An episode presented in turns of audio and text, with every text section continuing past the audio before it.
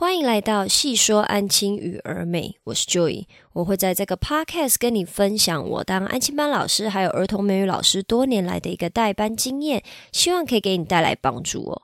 那今天我想要跟你分享的主题是新手老师的健康心态养成哦，就是三个心法帮助你代班顺利哦。回顾我这近十年的教学生涯，有时候我会忍不住回想。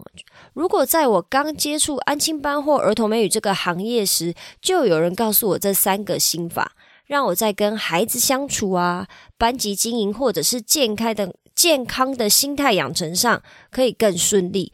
或许我就可以少一些跟孩子相处的摩擦，班级经营的时候可以更快找到定位。对于国小学童安亲班这个职业的心态，可能也可以更正向哦，就是少一点时间抱怨，多一点精力去调整我的工作还有方法。如果你在考虑要不要挑战安亲班老师这份工作，或者是你对儿童美语教学有兴趣但没有经验，我今天分享的这三个心法呢，就是为了你设计的。如果你刚开始接触安亲班或儿童没多久，这三个心法也很适合你哦。有些经验呐，只有在前线打仗的老师懂。但不一定会说出来，倒不是因为有经验的老师故意藏私，而是压根儿没想到这些心法很重要，需要特别说出来，特别点名哦。那了解这三个心法之后呢，你就会知道跟孩子相处的时候尺度要怎么拿捏，孩子说的话有多少可信度啊？你会知道所谓的好老师百百种，但是对国小学童而言呢，规矩明确的老师更重要。你也会学到，让小朋友开心、喜欢你，都不如家长放心来的更重要，可以让你的安亲职涯更顺遂哦。我在安亲班与儿童美语工作已经超过八年了，带过快一百个学生，跟快一百组家长交过手。这三个心法呢，都是我多年来的经验总结。我现在也是以这个三个心法为原则，在跟我的孩子相处，进行我的班级经营，还有跟父母交手的。让我的安亲班的工作比较顺利，也比较稳定。那心法一呢，就是孩子需要规则明确。现在我需要你回想一下哦，你印象中那种安静、井然有序、孩子都很自动自发的班级，班级风气或者是老师的代班风格是什么样子呢？如果你已经在安亲班工作，你可以试着回想一下你经过的教室的班级状态。如果你没有在安静班工作，请你回想一下你求学阶段，最好是国小的时候经过的教室里面的小孩子的状态。那我这边叙述两个场景啊，你想想看哪一个场景的孩子比较有规矩、比较有秩序哦？场景一呢是这样子的：孩子啊在教室里面追逐，班上甚至有些椅子都还没有搬下来哦，还放在桌上。有的孩子在吃零食，有的孩子在边写功课边跟老师聊天。有的孩子功课甚至丢在地板了，人早就不知道跑到哪里去了，可能跑去厕所了，也可能跑去装水。老师的办公桌前面呢，堆呃堆满了摊开的作业，等着被检查，却也只是乱七八糟的堆着。孩子交作业的时候还会插队，明明就是比较后面才来的孩子，却先把作业给老师看。那先到的孩子觉得就不公平啊，开始跟同学起争执啊，跟老师告状。老师却也只跟小朋友说啊，很快就看完了，等等就轮到你这种话。这是场景一哦，接下来是场景二。教室里面就是鸦雀无声，所有的孩子都埋手写自己的作业，班上只剩下铅笔与纸张摩擦的声音，就是那种沙沙沙沙的声音，偶尔伴随着老师的轻声细语，还有跟孩子讲解功课如何订正。那教室的窗帘是打开的，让日光透了进来，全班的灯光还有空调都是开着。教室里面的空气流通，桌椅都整齐摆好，没人坐的空位子椅子已经搬下来靠拢，甚至连孩子的书包都尽量靠着墙壁摆放整齐哦。孩子交作业的时候呢，会自己把作业往下放，才不会插队，还知道要把功课的页数圈起来，老师检查的时候可以更迅速，不用再去翻联络本确认页数。交了作业后，会自动回座位继续进行下个任务。而且孩子也不需要再跟老师确认下个任务是什么，一切都是这么的自动，却又无比安静。这个是场景二的描述。那现在，请你想一下，你认为场景一跟场景二到底哪一个是比较有规矩、比较有秩序的呢？应该都想得出来吧？那可能有的人会认为说啊，场景一的孩子就是熊孩子啊，没家教，欠骂又欠揍啊，带到场景一的孩子的老师也太可怜、太衰了吧？那带到场景二的老师呢，就是好幸运、好棒棒，孩子天生丽质，不会给孩子找麻烦，这么乖巧又这么上进，场景二的老师根本就是赚到了，赚到了。那这两个场景叙述的其实都是同一个班级哦，只是代班的老师不同人而已。第一个场景呢是上一位老师代班的日常，那第二个场景是我接手代班以后班级运作的样子哦。我的代班风格就两个：规则明确，还有严格遵守规则。那规则为什么要明确呢？就是为什么规则明确很重要？因为孩子就是人呐，做的事情就是符合人性，人性就是怎么样？有洞就钻，管你是大人还是小孩，可以偷懒，我干嘛那么累啊？可以趴着写功课，我绝对不会做好写。其实连我们大人自己都是这样，我们扪心自问，是不是就是这样？那孩子绝对会把这个人性发挥到一个极致嘛？以写功课来说啊，写功课的那段时间流程，孩子其实就应该要有写功课的样子。我们必须要一五一十的跟孩子说：“哦，你写功课的时候应该要做到什么样子的一个状态？你必须要呈现一个什么样子的状态，才是对你来讲写功课是最好，可以又快又迅速的。让孩子理解这个要求以后呢，我们就必须要严格要求孩子遵守哦。我这边呢，跟你讲几个我自己的写功课的代班规则，比如说规则一。写功课的时候禁止发出任何声音，我唯一要听到声音就有三种：你的呼吸声、你的翻书声，还有你的铅笔摩擦声。如果你在偷偷讲话、偷偷聊天，就会被我骂，这是严格禁止的。这是规则一。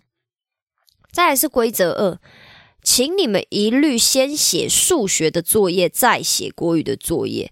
只要有阅读学习单啊，或者是作文，一律留到最后写。我会规定孩子写功课的顺序哦，减少他们问东问西，或者是思考要写哪样的功课所浪费的时间，这样他们才不会就是哦，我一下我是要先写这个还是要先写那个啊？我来问一下 teacher 好了，然后这中间浪费了非常多时间都没有再好好写功课，这也是被我严格禁止的。那规则三呢，就是你们在交作业的时候，你们务必要往下放，就是把我桌上的作业抬起来，自己的作业摆在最后一份。不可以插队，插队的话，你所有的作业我就是留到最后才会看，那你就少了比较多的休息时间。因为我会把全班的作业都看完以后才去看你的作业，这样子你会比较开心吗？我会这样子问小朋友。也就是说，插队这件事也是被我严格禁止的。如果没有明确的规则，孩子问题就会变得五花八门，可能会一下来问我说啊，接下来要干什么？那聊天呢，肯定也没关系，玩也没关系，因为我就没有骂你呀。那数学作业呢？总共十题，写了三题呢。他忽然想要去写国语造句，就开始写了国语习作。结果数学也没完成，国语也没完成，等等等。我只能说，小朋友会出的状况、出的问题，就是竹繁不及备载。规则明确跟严格要求都很重要哦。规则有没有用？是建立在是否确立执行上面的。你可以不需要很多规则，可是你的规则一定下来，就拜托你要死命的要求孩子遵守。比如说，你的写功课规则就一条，保持安静。假设你就只有这一条规则，那就请你要用各种手段要求孩子务必安静。那时间一久呢，孩子自然而然写功课的时候就会知道要保持安静，因为这个就是你的规矩嘛。你的规则明确、严格要求孩子遵守的话，你的孩子就会知道什么时候要做什么事。你会多了很多清幽的时间哦，可以安安静静的检查功课，甚至还可以做一点自己的事哦。比如说，如果你真的有办法的话，你还可以偷上网追个剧什么的。这当然是比较夸张的说法啦。我只是想要让你理解说，如果你今天有办法规则明确的去规定你的孩子做该做的事情的话，其实你会少了很多的时间跟精力去。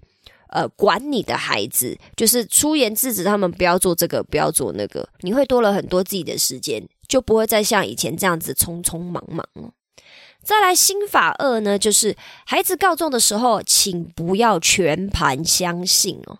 心法二是我的切身之痛啊！如果你是新手老师，拜托拜托，我求求你一定要记得这个心法。小朋友来跟你告状的时候，切记千万千万千万不可以全盘相信哦。来，让我们把时光往回拉，我刚进安亲班的那个时候说起。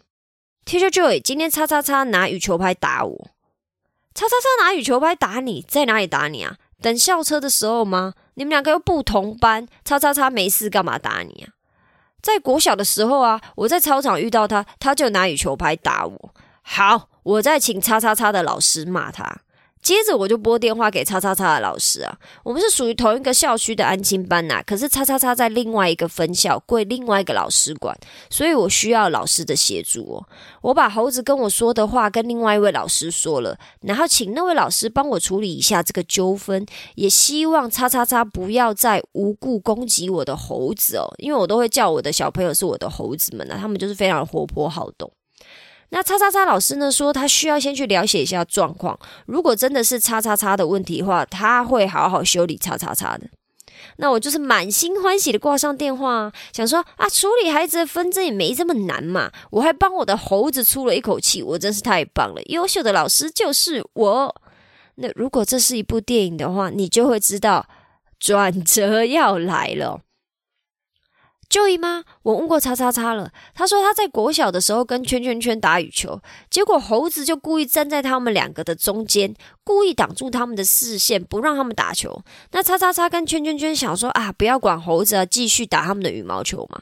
结果猴子还故意把羽球抢走，不给他们打球。诶，叉叉叉气不过才会用羽球拍打猴子，可是猴子也有反击啊。那打人就是不对，我已经骂过叉叉叉跟圈圈圈了，可是猴子的行为也不对，可能要麻烦就也跟猴子说一下，谢谢哦。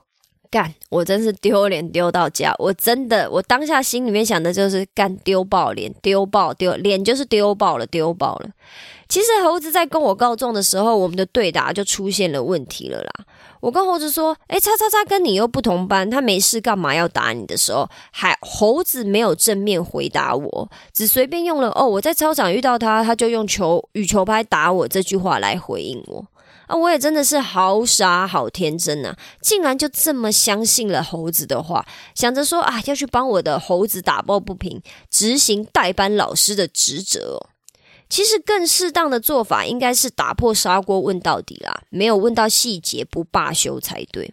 我应该要继续追问猴子说：“你经过操场，叉叉叉就拿羽球拍打你，那你去操场干什么？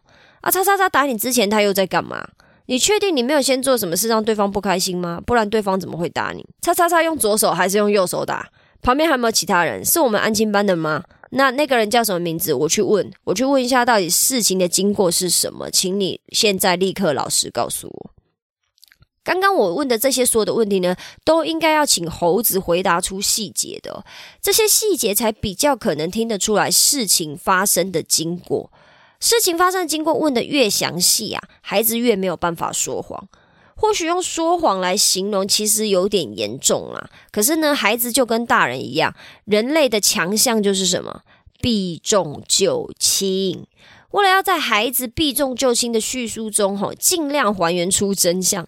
身为老师的我们，需要做的呢，就是不断的追问事件中的细节。孩子在透露细节的时候呢，也会慢慢的还原出事件发生的经过。如果孩子今天真的没有做错事情，他就被打、被攻击、被羽球拍打，那不管我怎么问呢，猴子都是有办法理直气壮的回应我的。可是如果猴子的语气开始不确定，甚至回避我的眼神，讲话越来越小声，那我就可以知道说，嗯，案情绝对不单纯哦。如果你在代班的时候，孩子还跟你告状，切记不要一开始就全盘相信告状的孩子的说法，必须要发挥金田一或者是柯南的精神，一直追问下去，一直追问下去，把细节都问完，然后把时间的顺序、脉络、时间轴全部都问出来，你才有机会妥善处理好孩子的纷争哦。猴子最后跟我说。因为他想要跟叉叉叉还有圈圈圈玩啊，但是他们都不要，所以他才故意站在他们中间，不给他们打羽球，还把羽球抢走，甚至用球拍打人家。我随后呢就把还猴子的嘴缝了起来，那他的手筋也是给我挑断的啦。再来最后一个心法，心法三呢，就是让小朋友开心，不如让家长放心哦。